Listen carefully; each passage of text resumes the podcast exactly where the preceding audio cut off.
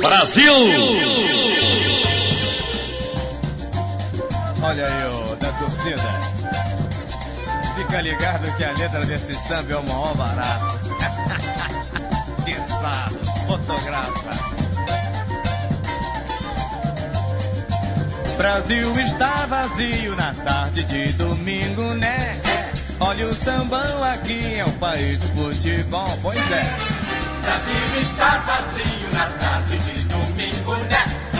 Olha o sambão aqui, é o país do futebol. No fundo deste país, ao longo das avenidas, campos de terra e grama, Brasil. Wilson Simonal começa o programa Som das Torcidas e nada mais brasileiro do que Wilson Simonal falando de futebol e este time, essa seleção é a homenageada da vez. Já falamos de Uruguai, de Inglaterra, de Argentina, de times do Caribe, Costa Rica, México, Alemanha. Alemanha, Inglaterra. Inglaterra, Inglaterra eu já falei. Ah, você já falou. Mas eu não te apresentei. Como é que você pode falar sem ser apresentado? Desculpa. Vai confundir o ouvinte. Volta? Chico Malta, como vai você? Bem, e você? Tô ótimo, companheiro. Tranquilo. Sua pesquisa- Seleção brasileira, hein? Seleção brasileira e pelo que eu tô sabendo, me, me informaram aqui que a sua pesquisa foi muito frutífera, você ficou muito Foi boa. feliz, né? Foi legal, foi legal. Belas músicas, né? Belas canções. É um som das torcidas um pouco atípico do que a gente vem fazendo, já que a torcida brasileira não tem uma.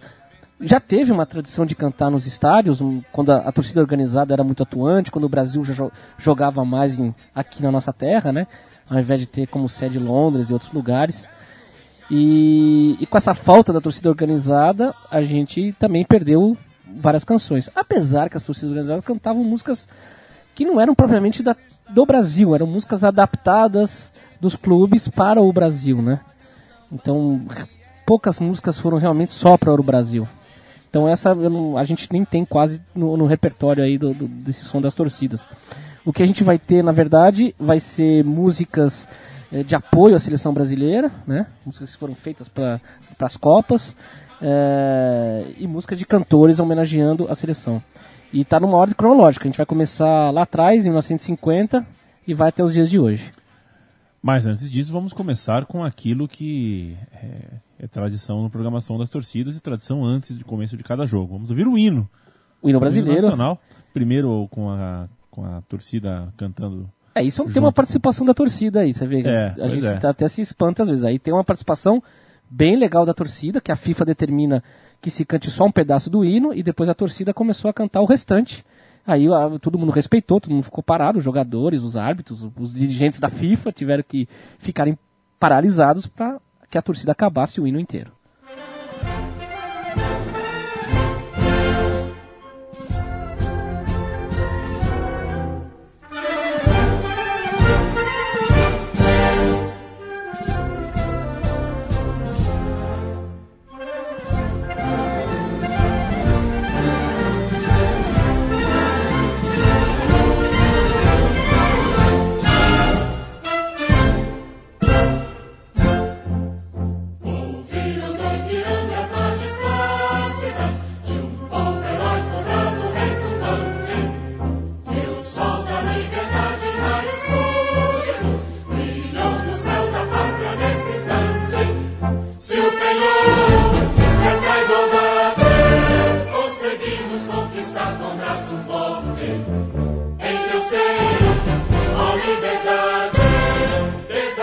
Nosso peito à própria morte. Ó pátria amada,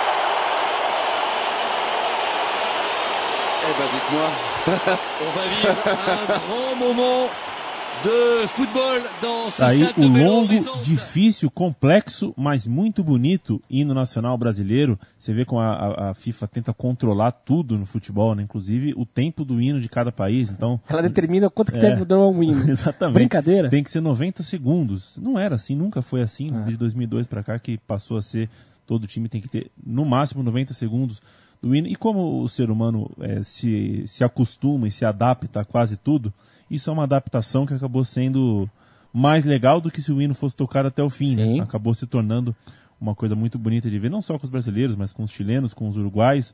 Não porque eles cantam depois do hino, porque tradicionalmente os hinos latinos são maiores, né? Sim. Tem essa característica em relação, a, por exemplo, a Marselhesa, que tem 90 segundos, o hino da Itália, que tem 90 segundos, A da Inglaterra é muito curta. da Inglaterra, por exemplo, que é muito curto, da Espanha também. E eu me recordo que na Copa de 86, né? A gente vai fazer cronológico, mas estamos falando do hino. Sim. No- na Copa de 86, antes do jogo Brasil e Espanha, fizeram uma confusão no México e tocaram o hino da bandeira. É né? verdade, rapaz, é verdade, eu me lembro disso. Eu me lembro disso. Foi escandaloso naquela época. Foi assim, pô, tá gafe, né? Uma, uma grande gafe. O, o Brasil estava saindo das trevas da E que é ditadura. lindo o hino da bandeira, E é hein, bonito, cara? né? É, É lindo. bonito. Eu acho o hino da bandeira e o hino. Bom, o hino da independência também é muito bonito, a melodia dele. E o hino da marinha, né? O cisne branco é maravilhoso. É bonito. A torcida podia cantar, usar um. Podia fazer- fazer melo- é, aproveitar a melodias. melodia dessas canções, né? E bolar umas letras bacanas, né? Podia. Vamos formar uma torcida? Vamos, eu já tô pensando, eu fiz quando era menino uma torcida chamada Canários do Reino, mas não durou, durou um jogo. Pô, vamos, vamos- A gente faz Canários da Terra. tá bom. é, e aí a Copa de 86 que teve essa gafe num momento histórico em que o Brasil saía da ditadura e tava tava fechado, por- ficou por muito tempo fechado pro, pro resto do mundo, então era difícil até para as pessoas saberem qual era o nosso hino, né? E na ocasião o Sócrates é, fez não com a cabeça para as câmeras, tentou sinalizar que não era aquele hino e o Brasil perfilou para foto, é, ignorando a execução do, do, do- do hino, não, não fez com que o hino fosse até o final Sim. E hou- houveram pedido de desculpas e tudo mais. Mas enfim, a seleção brasileira apanhou muito na vida, desde que nasceu nos anos 10 Sim. e, e Argentina e Uruguai jogavam mais futebol, eram mais campeões no continente, nos amistosos, venciam muito mais do que perdiam para a seleção brasileira. E depois da Segunda Guerra Mundial, A gente sofreu muito por causa da nossa divisão São Paulo e Rio, né? exato, as primeiras Copas do Mundo não era a seleção brasileira, era a seleção carioca, depois a seleção carioca e paulista. Então era muito mais restrito, né? Se, é, hoje em dia eles reclamam do eixo, naquela época então, imagina, era o né? eixo que dominava. Né? Pois é. É, e aí, mais che- chegamos na Copa de 50 com a chance de refazer tudo isso, uma Copa em casa, construir um estádio e perdemos. né? Perdemos, tivemos que aposentar a camisa branca de tão, ah, ah, de tão estigmatizada que ela ficou. Ainda bem que o Maracanã não passou por isso, mas ainda assim ele, ele recebe essa carga ainda até hoje, né, do fantasma de 50. O Barbosa, o goleiro, nem se fala. E você selecionou tanto a marcha do Scratch, Scratch brasileiro é ótimo, É né? linda essa palavra. Quanto uma música que virou, virou folclore por causa de uma das goleadas que o Brasil fez na campanha. Conta pra gente, Cão. Bom, aqui nós vamos falar primeiro do Lamartine Babo, que é o autor de todos os hinos dos times cariocas, né? Que ele fez impecavelmente todos os hinos, o cara é um gênio. E ele fez para essa Copa do Mundo 50. Enaltecendo a seleção e o Maracanã junto. Porque o Maracanã estava sendo inaugurado também para essa Copa do Mundo, né? O maior estádio do mundo, imagine. Era realmente uma coisa muito relevante na época. E a música eh, foi utilizado né, com uma marcha do Scratch brasileiro, dizendo eu sou brasileiro, tu és brasileiro, muita gente é brasileira. Vamos torcer com fé no nosso coração, vamos torcer para o Brasil ser campeão.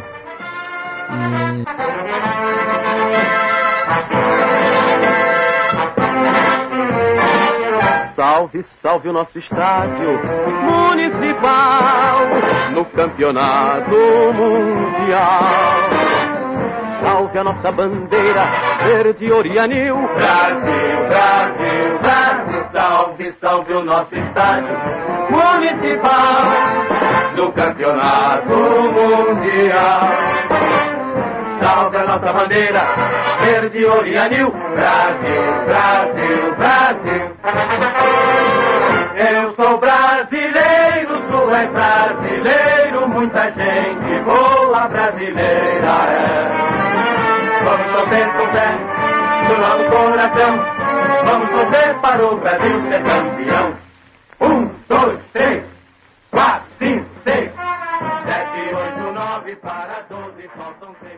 Lindo, né? muito bonito. E as muito- imagens do Maracanã, tá, mos- mostra a festa de abertura, se gastava com pombas. Soltava as pombas, tá, as pombas voavam declarada aberta a Copa do Mundo. Nem o microfone tinha, né? O cara fazia um gesto assim, ó, começou. Começou. E as pombas ficavam ainda no campo ali, tá?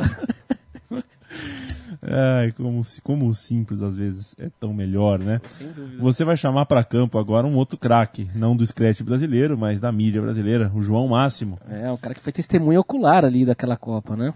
Exatamente. E ele explica de um episódio bacana. E olha, você vê que eu falei na hora que a gente não ia ter muita coisa de torcida. Mais uma coisa que aparece aqui é a torcida protagonizando um, um belo show dentro do estádio. É, você gosta de marchinha de carnaval, Leandro? É, gosto. Touradas em Madrid, você conhece? Conheço por causa do futebol. Então, é uma marchinha de carnaval de João de Barro, o famoso Braguinha, e de Alberto Ribeiro. O Brasil estava goleando a Espanha por 6 a 1 É, Dizem que é a maior atuação da seleção brasileira na história do Maracanã. E de repente um grupo lá começou a cantar essa marchinha, o estádio todo cantou. Mas melhor que eu para explicar essa história, João Máximo, que estava lá no dia na ESPN no programa Pontapé Inicial, explicou muito bem o que ocorreu naquele dia. Acho que no aniversário de 90 anos do Braguinha, eu fiz uma matéria com ele, uma reportagem com ele. E, obviamente, nessa reportagem eu fiz menção a esse Touradas em Madrid, que foi uma coisa que emocionou muito o Braguinha, o João de Barro, autor da, da música, a parceria com Alberto Ribeiro. Pois bem, eu recebi inúmeros telefonemas e inúmeras cartas até no Globo, onde a matéria foi publicada, de torcedores que disseram, olha, quem começou a cantar o Toradas em Madrid fui eu, o meu grupo que começou a cantar e depois o estádio, contagiado por aquela emoção que nós criamos, eh, cantou toda essa música. O que é verdade que o estádio todo cantou essa música. Aí eu disse, poxa, teve várias pessoas que criaram esse. é, que acharam que criaram esse canto. E aí eu vou dar um depoimento, acreditem quem quiser. Mas eu quando fui ao jogo, muito cedo, cheguei ao estádio, tinha umas pequenas, uns pequenos grupos de torcedores que distribuíam uma paródia para ser cantada com a música de Toradas em Madrid. Eram folhetos que, infelizmente, eu não sabia que aquilo era um momento histórico que estava acontecendo ali. Não guardei esse papel. Tomei esse papel e entrei no estádio e tudo. Não liguei muito para aquilo. Claro, essa paródia mexia com Bassoura, Sarra, Gainça, Puxades, Paniço, jogadores espanhóis. Eu não me lembro da letra, evidentemente. Mas o que eu acho é que esse papel que se espalhou por vários grupos da arquibancada, num determinado momento, as pessoas tentaram cantar, talvez, aquela paródia com a música de Torada de Madrid.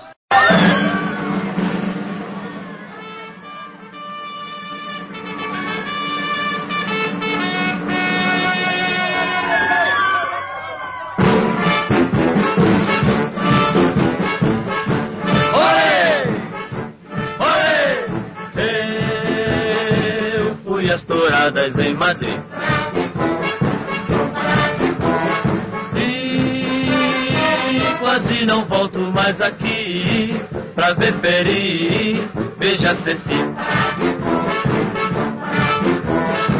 Eu conheci uma espanhola natural da Catalunha. Queria que eu tocasse castanhola e pegasse. Trio Iraquitã canta Touradas de Madrid e eu, Leandro Amin, escalo o Brasil que venceu a Espanha por 6 a 1 Barbosa, Augusto, Juvenal, Bauer, o monstro do Maracanã, Danilo, Bigode, Friaça, Zizinho, Ademir, o monstro Jair e Chico. Era você, Chico? Não, Não era você, não né? é. Era com CH, né? Exatamente. O técnico era Flávio Costa. O Brasil já vencia por 6 a 0 aos 20 do segundo tempo. Olha. Ou seja, tirou um pouquinho o pé, aí a Espanha fez o 6 a 1 Poderia até ter sido mais. O Brasil que venceu a Espanha por 6 a 1 isso no- tudo no, no momento final, num, num crepúsculo. De, de- era um quadrangular, não era uma semifinal e final, né? Uhum. um quadrangular. O Brasil fez 7 a 1 na Suécia, 6 a 1 na Espanha e chegou precisando do empate contra o Uruguai. Um time que fez 7 a 1 e 6 a 1 vai empatar o terceiro jogo, tá- pelo menos empatar, correto? Correto. Não. É. Gija não deixou que isso acontecesse e o Brasil conheceu a sua mais dolorosa derrota. Mas a música ficou, né, Chico? A música ficou. E agora vamos pular os 54 e vamos direto pra desforra. Quando o Brasil lavou a alma, né?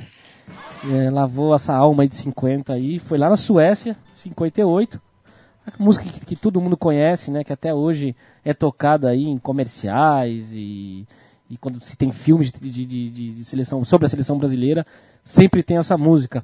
A Taça do Mundo é Nossa, canção de autoria de Wagner Malgero, Lauro Miller, Malgeri Sobrinho e Victor Dagô, composta para as, para as comemorações após a vitória, a conquista da Copa do Mundo de 58. Para mim, a melhor seleção que já existiu na história. Não sei se você concorda comigo. Falaremos sobre isso depois de ouvir. Manda. com brasileiro não há quem possa. Eita, esquadrão de ouro, é bom no samba, é bom no couro. A taça do mundo é nossa, com brasileiro não há quem possa.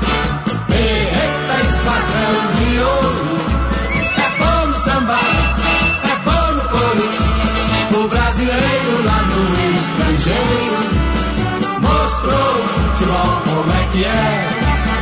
Ganhou a taça do mundo, sambando com a bola no pé. Oh, a taça do mundo é nossa. Com brasileiro não há quem possa. Eita, esquadrão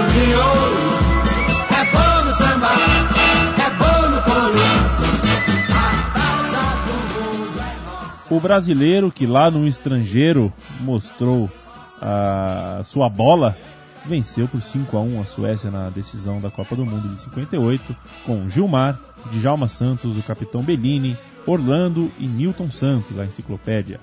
Zito e Didi formavam um meio de campo mais ou menos. E no ataque, Garrincha, Vavá, o menino Pelé e Mário Jorge Ozagalo. O técnico era Vicente Feola, uma seleção brasileira que a gente falou que trocou de camisa depois da Copa de 50. Passou a jogar de amarelo depois de um concurso, né? De, de, de- de concurso público, as pessoas escolherem uma camiseta e tudo mais. Mas venceu em 58 com a camisa azul, já que chegou na final contra a Suécia Que também usava amarelo. também usava amarelo. E tá aí, aí a camisa azul que consagrou esse time que no papel realmente eu assisti, tem na internet o tape da final de 58, eu, Eu já assisti também. Eu não, não digo você que eu assisti os 90 minutos, assisti boa parte pulando umas partes. É muito difícil comparar épocas, né? É muito difícil. Eu acho que o, que o abismo entre 58 para 70 é mais, é, ou pelo menos tão distante quanto você comparar o futebol de 90 com o de 2010, assim Sim. porque em 70 você já vê um, um- um nível físico muito grande que em 58 aparentemente não tinha, né? Então era um jogo muito espaçado, fisicamente muito diferente do que a gente tem. Então é difícil comparar, mas no papel, Mas quando eu digo que eu considero 58 melhor, é mais pela poesia. Quando se tem um time que tem Pelé e Garrincha jogando ao lado um do outro, É. tem- não tem como você dizer que esse time não foi o melhor time do mundo quando os dois melhores jogadores do mundo, tirando o Maradona, jogaram juntos, né? É verdade. Um time que tem Garrincha e Pelé, e Garrincha e Pelé nunca perderam E um Didi, jogo. né, de sobra. Didi, e Zito, e Djalma Santos, É. e Newton Santos, e, e, e por aí vai, Garrincha e Pelé nunca perderam um jogo juntos pela seleção brasileira, e essa taça em 58 veio depois de uma, de uma outra trágica participação em Copa, né? A Copa de 54 foi muito feia, o Brasil perdeu para a Hungria na bola e nas estribeiras, né? O Brasil acabou sendo covarde com, a- com os jogadores húngaros depois da partida, no vestiário, partiram para pancadaria. O Brasil estava manchado, né? O futebol brasileiro estava começando a ficar manchado. Tinha os re- o resquício ainda de 50 ali, né? Exato, exato. Com certeza o time estava para esse time de agora, de 2014, que diz que os nervos isso, que os nervos aquilo. A Copa de 54, sim, aquele Foi time estava enervado, né? Muito pesada. Mas passou, vencemos e vencemos tão bem que chegamos favoritos em 62, naquela que, para minha opinião, pelo menos do que eu estudei, né, foi a única, ou se não a única, uma das únicas Copas onde o, o, o título veio fácil, entre aspas, fácil. Todo mundo sabia quem era o favorito e o favorito ganhou com uma relativa margem de tranquilidade. Com o juiz ajudando. Isso, é, é, aí é o que eu ia falar. Toda essa margem que o Brasil tinha, técnica, e que acabou mostrando em campo, acaba sendo manchada, com um asterisco ali, né? A arbitragem ajudou bastante o Brasil ao longo da Copa, sobretudo na final, ao deixar Garrincha jogar. Confere? Sem dúvida. E 62. E a única seleção que é bicampeã, né, Leandro? Seguida. Ah, tch, tch, tch, Sim. ah, Itália ganhou 34. 38, é verdade. 34, 38. É que a Itália em 34, se tem uma mancha 62, É. 34 também, viu? Foi uma coisa bem É. bizarra. Com a ajuda ali do ditador ali, organizando a Copa do Mundo, né? E agora a gente vai ver o Frevo do Bi, do genial Jax do Pandeiro, que é o pseudônimo de José Gomes Filho. Nasceu ah, em Alagoa, ah, Alagoa Grande, na Paraíba. Músico de samba e também de e um forrozeiro também. É, vamos lá, Frevo do Bi. Ele que fez o- o- o- uma música pro Pelé também muito bacana.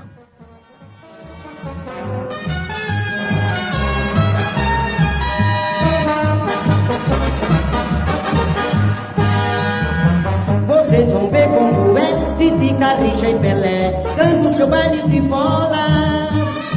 Quando eles pegam no gol Não se escreve de ouro Mostram que é nossa escola. Vocês vão ver como é. Didi, Garrincha e Pelé Dando seu baile de bola. Quando eles pegam o couro Não se escreve de ouro Mostram que é nossa escola Quando a partida esquentar Que vá bater calcanhar Entregar a pelota mané. É mané, Garrincha, Didi Didi diz é por aqui Aí vem o gol de Pelé.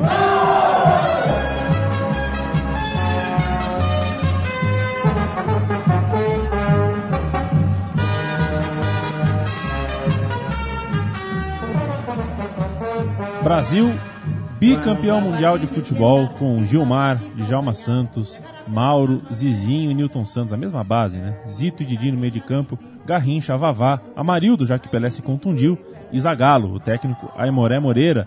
E a história do Garrincha é, data da semifinal contra o Chile, uma vitória por 4 a 2 antes da final contra a Tchecoslováquia, vencida por 3 a 1 ele foi expulso. Não era, não, não existia isso de, de cartão amarelo e vermelho ainda, né? Mas ele foi excluído da partida e o julgamento que teria que seria feito depois foi um julgamento totalmente adulterado. O, bande, o juiz alegou que não tinha visto o lance e expulsou porque o bandeirinha falou e o bandeirinha sumiu e por falta de testemunha ninguém tinha como comprovar que o Garrincha tinha sido expulso justamente. Uma pataquada e por causa dessa falta de provas o Garrincha foi para a final e jogou. Ainda assim, o, o grande craque da partida final foi o Amarildo, substituto do, do, do Pelé, ao lado do Vavá, que fez gol pra caramba na Copa do Mundo. o Amarildo era do Botafogo. Amarildo era do Botafogo. E essa Copa foi a Copa do Garrincha, né? Foi a Já Copa que o do Garrincha. Pelé acabou se machucando, né? Saindo, acabou sendo a grande Copa do Mané. Foi a Copa do Garrincha, a Copa da América do Sul, né? Primeiro, primeira vez que o Brasil venceu e perto de casa, com todos os chilenos torcendo junto. A primeira vez que saiu daquela do eixo Argentina-Uruguai, né? Sim. Foi o Brasil vencendo no Chile, foi um pouquinho de desforra, inclusive para o povo chileno. E pronto, né? Passou. Passou. Dois títulos mundiais, já estava igual o o Uruguai, a Argentina já não tinha nenhum, já era um outro ambiente para o futebol brasileiro. E é a partir daí, dos anos 60, que o Santos do Pelé começa a ter sucesso mundial, que o campeonato brasileiro começa a ganhar forma e o futebol brasileiro se, se estrutura de uma maneira razoável. Né? Então a gente deve muito para esses dois títulos. Talvez a gente Ah, foram essenciais pro futebol brasileiro. né? não há, não há dúvidas que foram.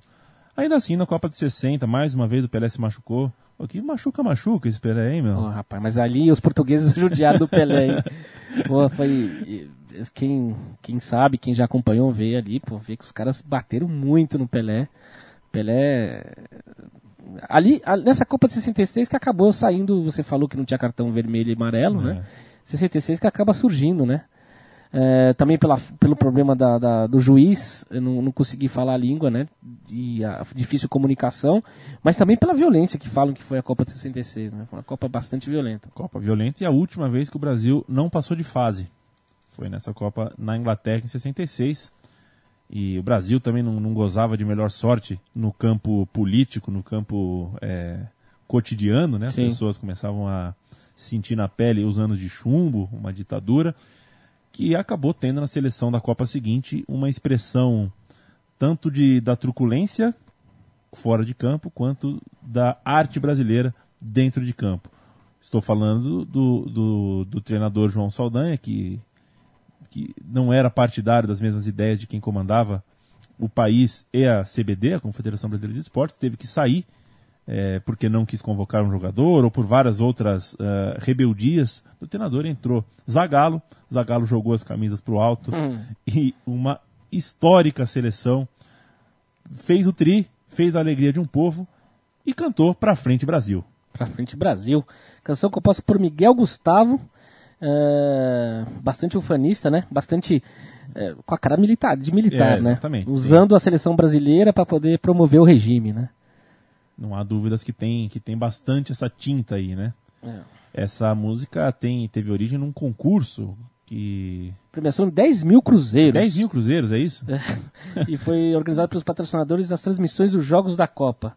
Ricardo Cravo Albim afirma que o concurso fora patrocinado por uma cervejaria, enquanto Nara da, da, Damante explica que o concurso tinha sido patrocinado pelos anunciantes como Esso, Souza Cruz e Gillette, em parceria com a Rede Globo. Olha Você vê Rede que a Globo. Gillette, ela, ela, a Gillette dos anos 70 e 80, ela patrocinou muito a seleção. Era o Pacheco, que a gente vai falar depois Aham. em 82, né? Que acabou virando um adjetivo para quem é torcedor fanático e cegamente fanático do Brasil. Era um, um- um personagem da Gillette, né? Que, que torcia para a seleção loucamente, um apaixonado. Olha, eu não lembrava, dizer, eu não sabia disso, né? É. Eu não lembrava, eu não sabia. E tinha um amarelinho no SBT também. Tinha um amarelinho. Que veio mais tarde. Oito amarelinho 86. É. Vamos ouvir pra frente Brasil, Copa do Mundo de 70 é tricampeão.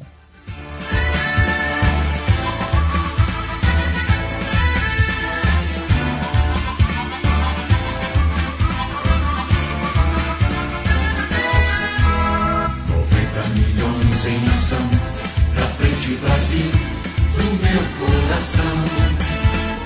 Todos juntos vamos pra frente Brasil, salve a seleção. De repente é aquela corrente pra frente, parece que todo o Brasil deu a mão.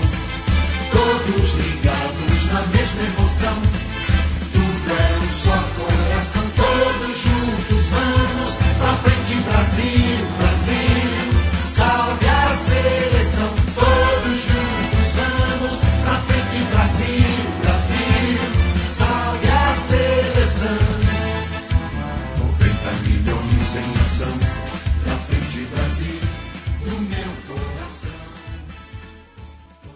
Eu ia abrir minha Bíblia aqui pra pegar a escalação do Brasil de 70, mas eu acho que não precisa, né?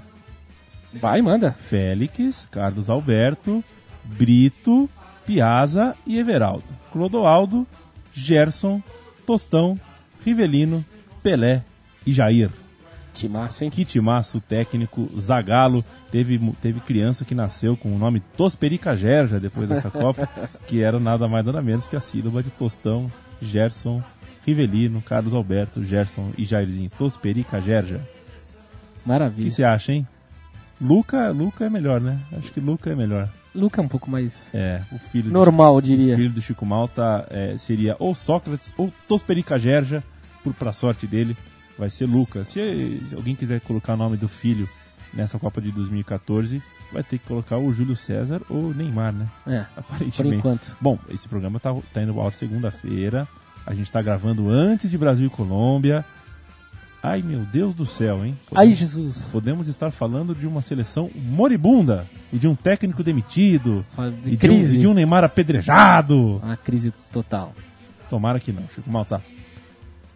Entre Safa na seleção brasileira, É, rapaz. chega um momento em que Pelé, depois de duas Copas contundidos, e, e- contundido em uma Copa em que liderou com a camisa 10, envelheceu. Já não era mais aquele jogador, foi buscar a vida com a taça de, de jogador do século nos Estados Unidos, já estava no fim de carreira e era, Dizem que ele podia ter jogado essa Copa de 74.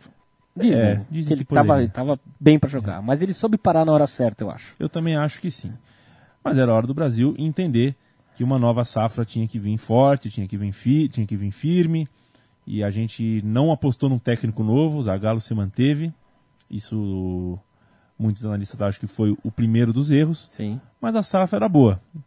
No entanto, 74 não foi a Copa que a gente imaginava. Chegamos Inclusive, perto. inclusive, o senhor Zagallo deixou um grande ídolo no banco nessa Copa do Mundo, né, Leandro? Um tal de Ademir? É. Um tal de Ademir da Guia. Um jogador que só jogou a disputa de terceiro lugar, Não se deixa o Ademir da Guia no banco. muito menos se coloca ele. Ninguém sai impune É. com o Ademir da Guia no banco. Exatamente, ninguém sai impune. Foi a Copa em que a Holanda, depois de seis ausências, chegou e chegou chegando, né? Chegou encantando o mundo do futebol e tirou o Brasil da Copa em Dortmund. A Copa foi na Alemanha, o Brasil perdeu e a partir daí a gente começou a questionar sobre o momento da seleção, o camisa 10, alguém precisa entrar no lugar, alguém precisa mexer. E é daí que vem a sua música, certo, Chico? Sim, a música de Luiz Américo, que, que chama Camisa 10, onde ele questiona, pô, cadê o Camisa 10? Já que não tem mais o Pelé, quero saber quem vai substituir. E o, e Zagallo, não- quando estava fazendo a pré-convocação de 74, isso lá em 73, encheu o time de jogadores do Botafogo. E, e na música ele vai dando, vários, fazendo vários trocadilhos, com uma bastante pitada de humor assim, ele faz trocadilhos com os atletas que estavam dentro e fora da lista, né? Um deles que ele não colocou foi o Jairzinho, por exemplo. Todo mundo falava, como é que você não põe o Jairzinho, já que ele tinha sido a grande sensação da Copa de 70 e não vai pôr em 74? E também era do, do Botafogo.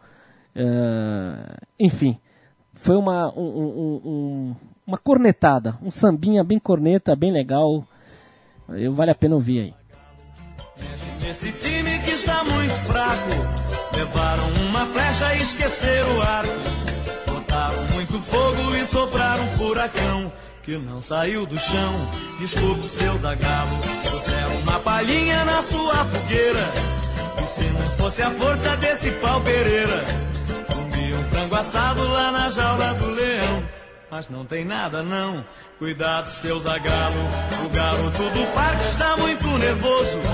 E esse meio campo fica perigoso. Que desliza nesse vai não vai, quando não cai. É camisa 10 na seleção. É camisa 10 na seleção.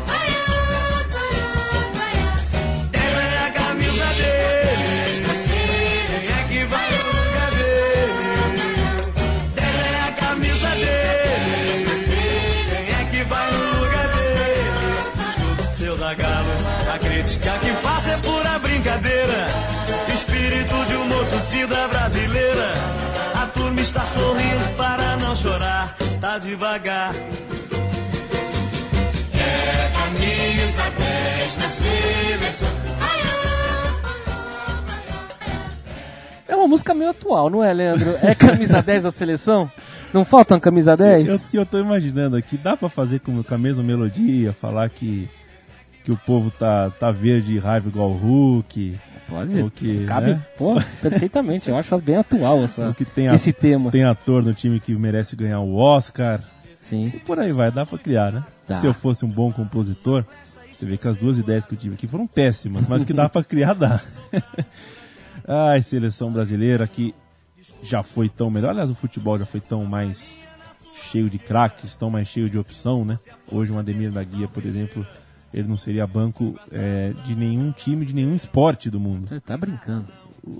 se, o- se o Ademir da Guia aparecesse de camisa regata, ele jogaria na seleção dos Estados Unidos de basquete. Você imagina na seleção de futebol. Deu errado. Copa de, Copa de 74 deu errado. A Copa de 78 seria aqui do lado, na Argentina. E a Argentina venceu. Também com seus asteriscos, também com as suas polêmicas e controvérsias. Mas o fato é que o Brasil não, vence, perde- não, não perdeu nenhum. não perdeu nenhuma partida. Como é que pode? O cara, ele não vence a Copa do Mundo e ele ganhou todos os jogos. Ou empatou, É. não, teve empate, mas. É, porque era um triangular para decidir a Hum. vaga na, na, na final, né? E o Brasil empatou com a Argentina e não pode reclamar de arbitragem, não pode reclamar de ditadura, foi um 0x0 normal. Que jogo foi aquele que o cara cobrou o pênalti, o Zico fez o gol e na hora que a bola tava no ar ele apitou? Foi na, na estreia do time, foi contra a Suécia, o Zico bateu o escanteio, o gol saiu, mas o juiz Bizarro, hein? deu apito final enquanto a bola estava no ar, indo para a área. Isso é muito bizarro, cara. Muito bizarro. muito bizarro. Mas aí, ao- depois de empatar com a Argentina, o Brasil ganhou do Peru por três gols de diferença, quatro gols de diferença. E a Argentina só precisava fazer mais do que o Brasil contra o mesmo Peru. E fez o que a gente já sabe. Sim. Enfiou Toda seis gols. história.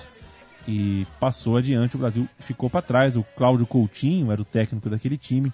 Não, não deu em nada, morreu pouco depois, afogado, né? Morreu, ele era, mergu- era mergulhador nas Ilhas Cagarras, aquelas que vai pra Copacabana, vê aquelas ilhas que tem na frente ali. É, ele estava mergulhando de arpão, foi atrás de uma garopa, achou que podia ir, é, já estava com o fôlego meio no limite, afundou muito e geralmente você tem um desmaio que causa. Desmaiou, acabou morrendo. Eu perdi vários amigos assim, viu? É, que coisa. Perdi quatro amigos mergulhadores nessa mesma situação, cara. Que coisa. E, mas o, o que se fala dele, é, segundo especialistas da bola por aí, é que se ele não venceu a Copa de 78, ele pavimentou uma troca de geração muito melhor do que o Zagallo fez. Ele conseguiu dar um, fazer um conserto aí e abrir o caminho para novos jogadores e é daí que surge eh, a preparação para uma Copa de 82 com Tele Santana e com Sócrates, Falcão, Éder, pô, e- e Serginho, Leandro, Júnior e companhia ilimitada, que é o time que eu me eu Você também não precisa de abrir a Bíblia para dar a escalação. é o time né? de 82 que eu prefiro que você fale, eu prefiro ficar quieto neste momento. Bom, é a minha primeira. Meu, eu, minha estreia, né? Minha, minha apresentação para seleção brasileira e para a Copa do Mundo é no ano de 82. Ah, o Brasil vivia uma esperança enorme aí com essa seleção. Já tinha um clima de já ganhou no ar. Ah, o jogo contra a União Soviética foi um jogo bem difícil, já aquela, aquele gol, da aquele frango do Valdir Pérez, aquele primeiro tempo difícil, eh, com o time da União Soviética pesado, duro, marcando bem, viu que, que as coisas iam ser difíceis, mas aí acabou tendo uma genialidade de, do Sócrates fazendo um gol de empate, e depois o Éder mandando uma bomba ali com o goleiro Dassaev engolendo esses dois gols aí.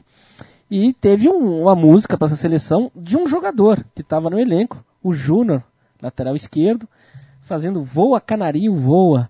Uma música que fez bastante sucesso na época, bastante cantada. Eu separei aqui, mas acabei não colocando, a gente tinha falado já, do Pacheco, né? Que a, a Gillette patrocinava a seleção e ela criou um personagemzinho que aparecia nas revistas, como Placar, por exemplo, sempre no final. Ah, uma historinha do Pacheco com depois dos jogos, ele contando como é que foi o jogo tal. Uma historinha em quadrinhos, eh, patrocinado pela Gillette. E, e esse Pacheco acabou sendo um sinônimo de, de torcedor eh, brasileiro, eh, um fanático, um, um patriota, um, um ufanista, né? Um, um- no embalo do- de um Galvão Bueno. Vamos ouvir, voa canarinho voa.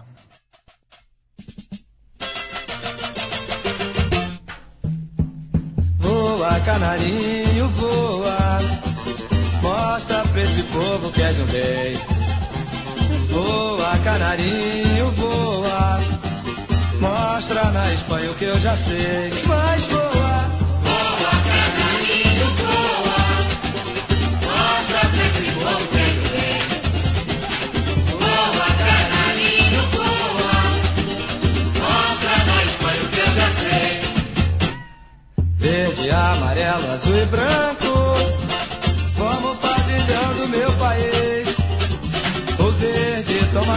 Do meu campo. Amarelo, azul e branco fazem meu povo feliz. E o meu povo toma conta do cenário. Faz vibrar o meu canário. O que ele faz. Uma coisa curiosa, né, Chico, desse time de 82, dessa época, é, já que gente, o programa é sobre torcidas, né? A torcida brasileira ainda não tinha exatamente um canto oral, vocal, é, assim, muito famoso e tudo mais. Mas você vê nos filmes, é, especiais de Copa, nos documentários da época, ou mesmo vendo um tape de um jogo, que o barulhinho do tambor, do hip-nick, do reco-reco na arquibancada, é, do chocalho, né? Era o jogo inteiro. Então, Sim. o comportamento da torcida era o samba, era quase que uma. Samba. Samba. né? Tinham duas músicas, tinha, bom, tinha Brasil, Brasil, obviamente, e tinha outro que era Ô, ô, ô, ô, Brasil. É Esse era um grito que se falava muito naquela época. Que depois acabou virando uma variação disso com o samba que a Beija-Flores Sim. explodiu, né? Sim. Um domingo. Que era quase isso, mas era outra Oh, oh, oh. E aí, cada time que cante o seu nome, no caso era Brasil. No entanto, sinto falta desse, desses instrumentos, né? Aliás, sinto falta desse time, né? Sinto falta de não ter visto Valdir, Leandro.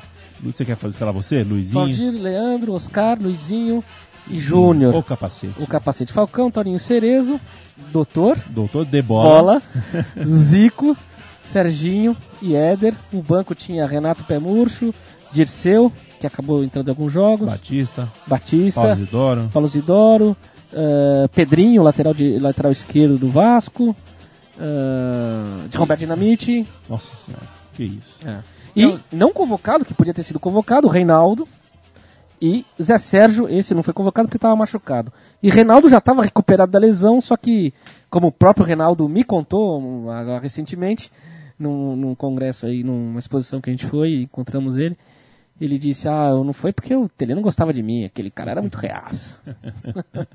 Seleção brasileira de 82 encantou o mundo, marcou época. Eu estou com a camisa nesse momento, inclusive, do Sócrates de 82. que tinha um, no símbolo tinha um, o Café do Brasil que patrocinava a seleção e tá ao lado da taça Jules Remé. Exatamente. E o time bateu a Argentina antes de cair. Foi o melhor jogo da seleção eh, Na na Copa, Copa, né? 3x1 na Argentina. 3 a 1 Argentina com. Maradona, Ardiles, Kempis, Pa- Passarella. Passarella. Era o time de 78 mais o Maradona, assim. Ainda não estava no seu auge o Maradona, mas já era o grande jogador, né? Pois é. E caímos. Fidiou no gol. Caímos para a Itália e futebol é assim, não há, espa há espaço para lembrança boa desse time, não há espaço para tantas lamentações. O Tele Santana não, não, não foi muito ofensivo, ele tirou o Serginho, pôs o Paulo Isidoro, ele tentou fechar o time, o Brasil sabia que o empate era dele, ele não, não ganhou porque não ganhou. É, Não ganhou porque tem. não ganhou. Copa do Mundo não é, não é essa coisa simples assim, a Itália também tinha um grande time. Isso, vale ter que ressaltar que a Itália tinha um baita time, cara. Pois é. E três gols do Paulo Rossi acabaram deixando essa marquinha, essa falta aí, essa taça. Não é ganhando outra que se, que se busca essa, né? Ah, a de essa- 82 era uma taça única, uma taça que realmente seria histórica pro Brasil. 50 e 82 não se apagará jamais. Eu também acho. E isso que é legal. A tristeza também faz parte do- É. da história, né? Não é só de Exatamente. alegria. Exatamente, faz parte. E a Copa de 86, hein? Quisemos, eh, a gente quis manter eh, aquele futebol, então o técnico continuou, as ideias continuaram, mas a geração também já tinha passado um pouco. A Copa de 86 a gente perdeu para a França e Chico Malta fala um pouco sobre ela. Bom, 86 teve um negócio meio bizarro que, que a Globo fez. Que aí começa a Globo entrar também como, como, como a, a autora das musiquinhas da seleção, né? É, e era muito estranho. Um negócio chamado Araquém, era um personagem que, que era meio um pachecão também. E que embalava a, a seleção antes dos jogos e depois dos jogos. Aparecia ele. Era um, um sujeito meio chato. E uma loira da época que era uma Alice, como ela chamava? Alice acabou sendo lá, eu. namorada depois do, do Laci de Moraes, que era um, o rei da soja tal. Alice de Crale, alguma coisa assim. Depois eu vou achar o nome dela. E, e ela ah, fazia, era uma musa na época, e ela apresentava a entrada desse Araquém, que depois tinha uma música chamada Mexe, Mexe, Mexe Coração. Nananana. E aí é isso aí. Vamos ouvir. Informa em edição extraordinária TV Araquém. Fala, meu bem. E vos pergunto, se tiver que mexer na seleção, mexe! Se tiver que mexer com o México, mexe! Mexe,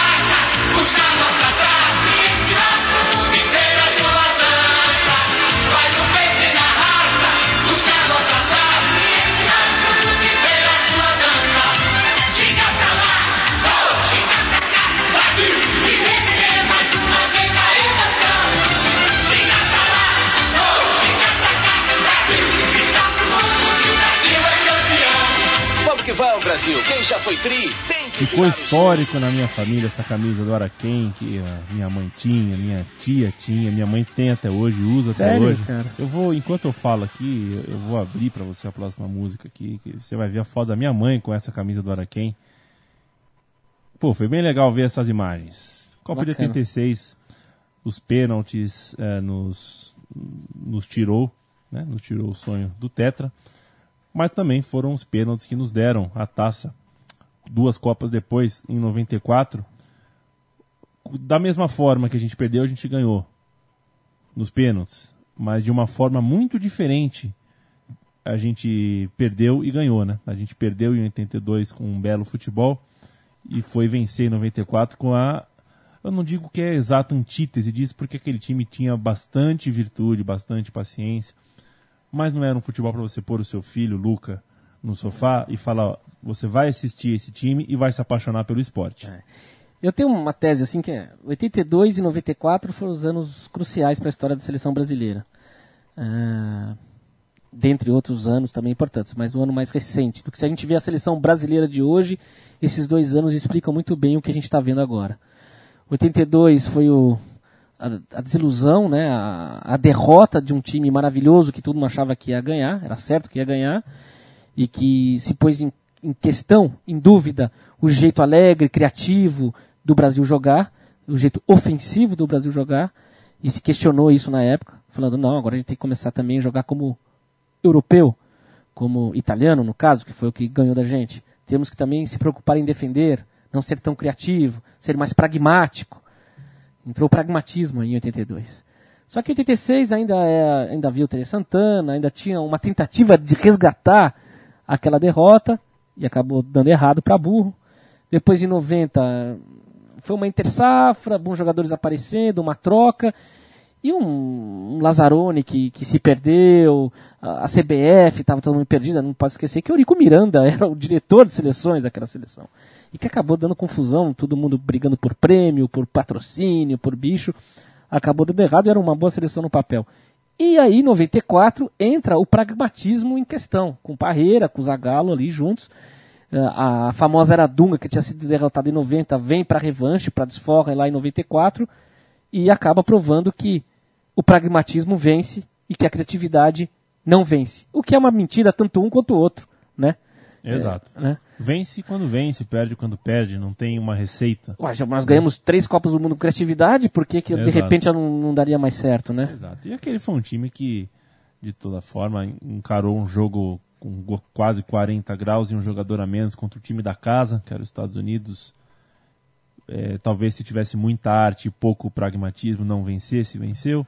Contra a Holanda, fez um grande jogo, tomou dois gols repentinos. Se não tivesse muita consciência e força mental, talvez não suportasse. Suportou? Eu acho que aquele time que tinha de mais poderoso era a força mental. É. E a coisa que falta para esse time de agora. hoje, exato. Eles tinham uma Dunga, Mauro Silva, o Romário.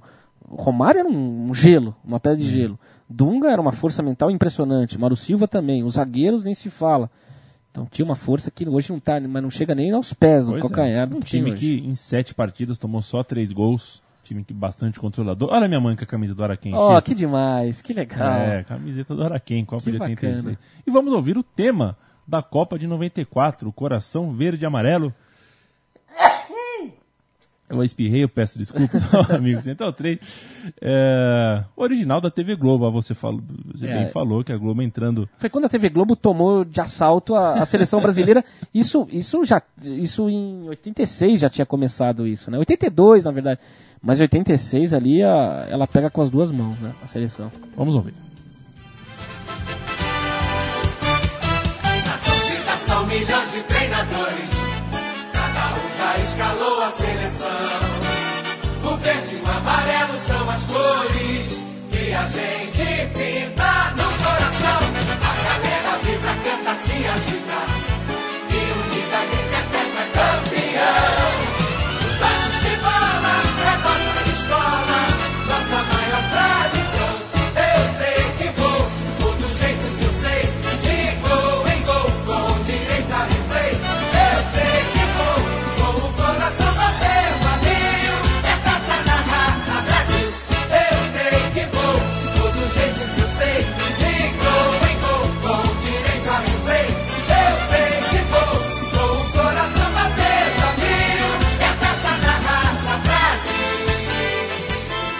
sei que vou e vou do jeito que eu sei. Para essa Copa é uma, uma frase interessante, Sim. Duda, até pelo que a gente falou aqui, paradoxal. Né? Não era um time que ia do jeito que sabia, porque o futebol brasileiro sempre soube ser solto, livre, e aquele era um time bastante firme, rígido. De novo, isso que não é exatamente uma crítica, né? São, é, é paradoxal, né? É, E, e esse time tinha cometeu várias injustiças, eu acho na convocação, mas várias. Dentre elas o trio ah, que tinha no Palmeiras, que era Evair, Edmundo e Rivaldo. Apesar que Edmundo e Rivaldo ainda estavam um pouquinho verdes. Mas mesmo É. assim, quando você vê que no banco tinha Paulo Sérgio e Viola, aí você olha, você fala não. Claro que pelo menos Rivaldo, não, pelo menos naquela época pelo menos Evair e Edmundo deviam estar sido, ter sido convocados, né? Sou suspeito para falar sobre isso. E vamos pular duas Copas. Na Copa onde quem, não, quem deixou de ir não foi o Evair, mas foi o Alex. Para que o Ricardinho jogasse. É. A Copa de 2002, em que mais uma vez o palmeirense viu um corintiano no lugar. Alex uma das grandes injustiças da seleção, não? Sem dúvida nenhuma. Mas aquele ano não estava tão bem, né? Ele tinha, Ele tinha se machucado, não, Não, tinha? ele tinha acabado. Uma semana, dez dias antes da convocação, ele fez um gol chapelando toda a defesa do São Paulo, chapelou o Rogério Ceni E aquele gol para toda, toda a mídia, todo, todas as pessoas que acompanham o futebol, aquele gol colo tinha colocado o, o Alex na Copa. Sim. E ele não foi. Aí, logo no começo dos treinamentos, machucou o Emerson. Aí todo mundo pensou, agora vai o Alex. Sim. Daquela aquela machucada bizarra, aquele catando no gol, Catando né? no gol numa- no, no, No, no no rachão. Foi o Ricardinho, que até então não tinha entrado na história, sabe? Aquela Raimunda que amava a Maria, que amava não sei o quê.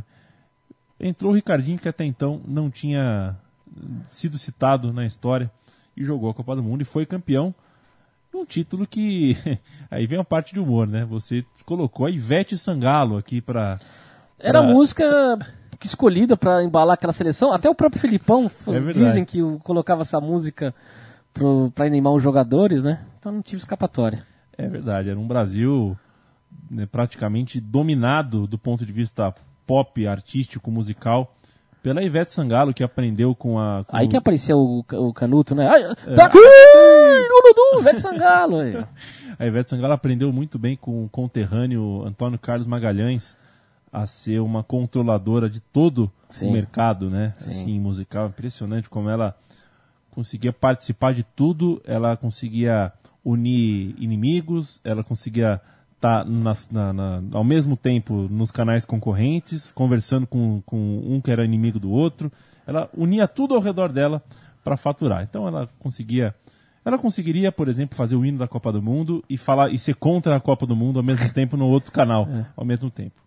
Palmas para ela. E vamos ouvir Festa, a música que é, ninou a seleção brasileira e embalou a festa depois da vitória na Coreia e no Japão contra a Alemanha na final, dois gols de Ronaldo.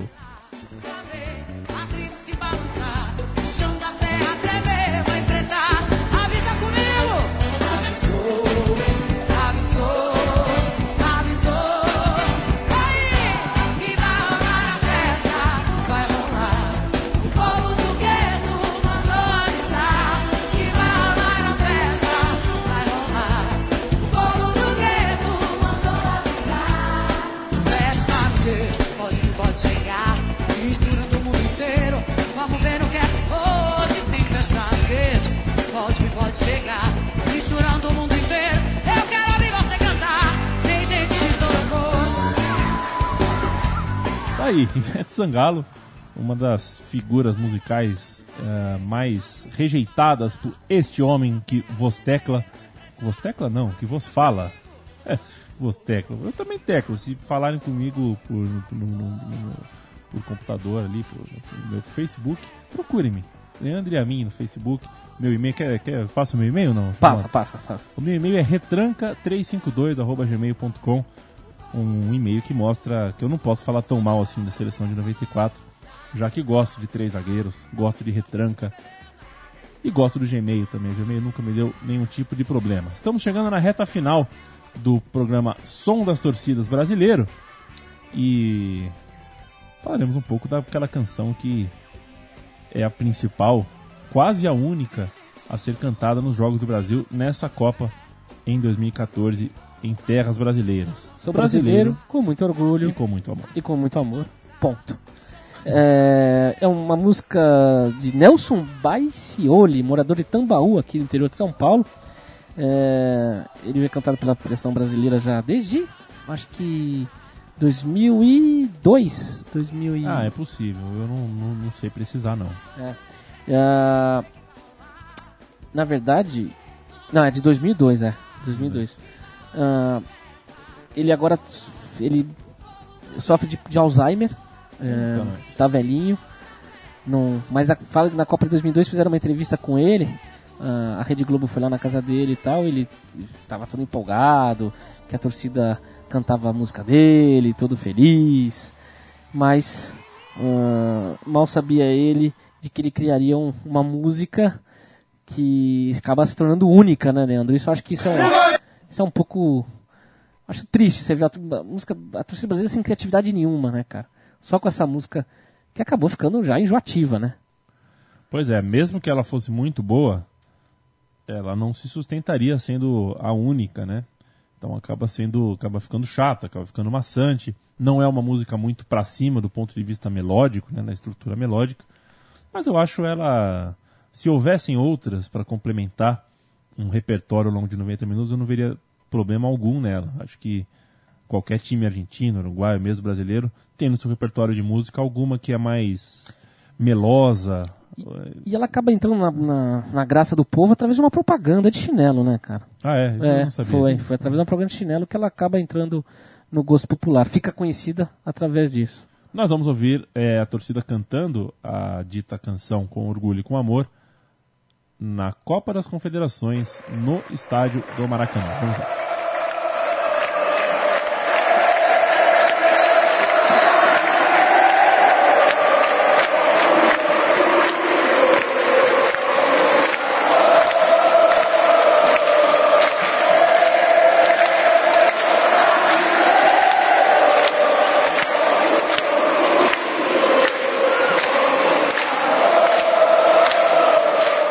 Legal, gostei, gostei dessa. E gostei do programa, viu, Chico Mato? Parabéns pela sua pesquisa. Gostou?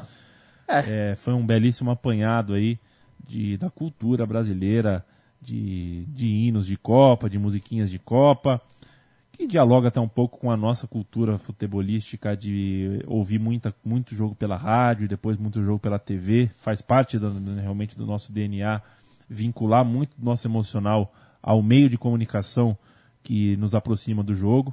E é por isso que a gente sempre teve as músicas de Copa nas rádios, depois na- na- nas TVs, mais do que a gente tem cantos no- na arquibancada. A gente falava recentemente em outro programa sobre a questão de cada vez mais nos estados brasileiros a gente cantar músicas que vêm da América Latina, ao invés de cantar músicas que vêm da Sapucaí, por exemplo, né? que é uma coisa super brasileira que a gente poderia só levar de um lugar, tirar da Sapucaí e pôr no Maracanã, por exemplo. Isso cada vez menos tem, faz parte da cultura, infelizmente. Ah, eu não coloquei aqui porque é uma música que não foi cantada no estádio ainda, mas estão querendo que seja cantada já agora contra a Colômbia. Nós, bom, nosso programa está sendo gravado antes desse jogo. É, então, quem sabe as pessoas ouviram essa música, se ela emplacou ou não. Que no ritmo do Mamonas Assassina, minha Brasília Amarela, em vez de ser minha Brasília Amarela, é minha camisa amarela. É, é legal a, a letra, até bem feita. Só que como não foi cantada ainda, ainda é um projeto de canção, eu não citei aqui por motivos óbvios. E a minha camisa amarela está no varal para ser vestida nesta partida e este programa vai ao ar depois dela ter acontecido. E se der Brasil, eu saiba você que você está ouvindo o programa nesta segunda noite e eu não atirei ainda, vou passar o fim de semana com a mesma camisa e dane-se. Terminaremos o programa com Roberto Carlos, não o lateral, o cantor, e a música Verde Amarelo. É uma composição de 85 e acabou sendo também uma música da Copa de 86. Fez muito sucesso naquela época. E as pessoas, eh, as propagandas utilizaram também essa propaganda para juntar o patrocinador junto com a seleção brasileira. Fez muito sucesso naquela ocasião. Chico Malta, um grande abraço para você, viu? Um abraço, Leandro. Um grande abraço para o amigo da Central 3 também. Esse programa estará em podcast para ser ouvido aonde e como você bem entender. Um grande abraço. Fique com Roberto Carlos, Verde Amarelo. Até mais.